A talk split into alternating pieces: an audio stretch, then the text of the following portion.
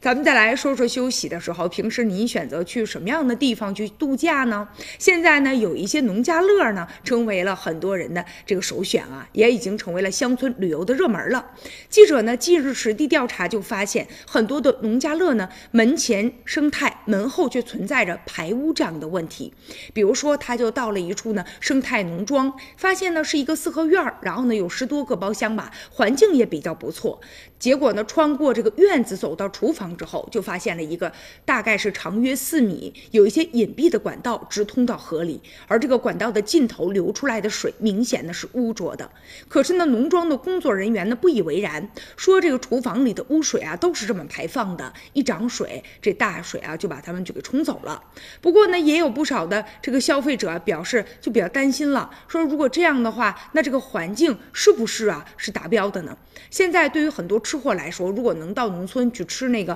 土鸡土菜啊，是十分有诱惑力的。而且呢，乡村旅游啊，也给大家呢休闲这个度假呢增添了一种新的方式哈。而且正因为这样，很多农家乐呢现在确实也赚了不少的钱。一到这个周末节假日的时候呢，也是人气爆棚，赚的是盆满钵满的。但是啊，实际上啊，这个在污水处理的时候，也应该进一步的来进行规范。可能吧，有两种心态，有的觉得法不责众啊，不仅我家这样啊，那你看我家邻居他们不都这样吗？可能这样就没有影响了吧？第二个是这样的心态呢，缺乏呢谁污染谁治理的一种观念啊。你比如说有些农家乐呢，就擅长啊在消费者看得见的地方，然后这盆儿啊锅呀弄得也是特别的亮，特别的干净哈，消费者一看挺放心的。但是在一些看不到的地方，可能就会存在着像污水呀、像油烟呐随意的这个排放啊这样的情况。所以说，农家乐不仅要让农民有获得感，也要让这些消费者有这个幸福感哈。这样一来来呢，既有面子又有里子。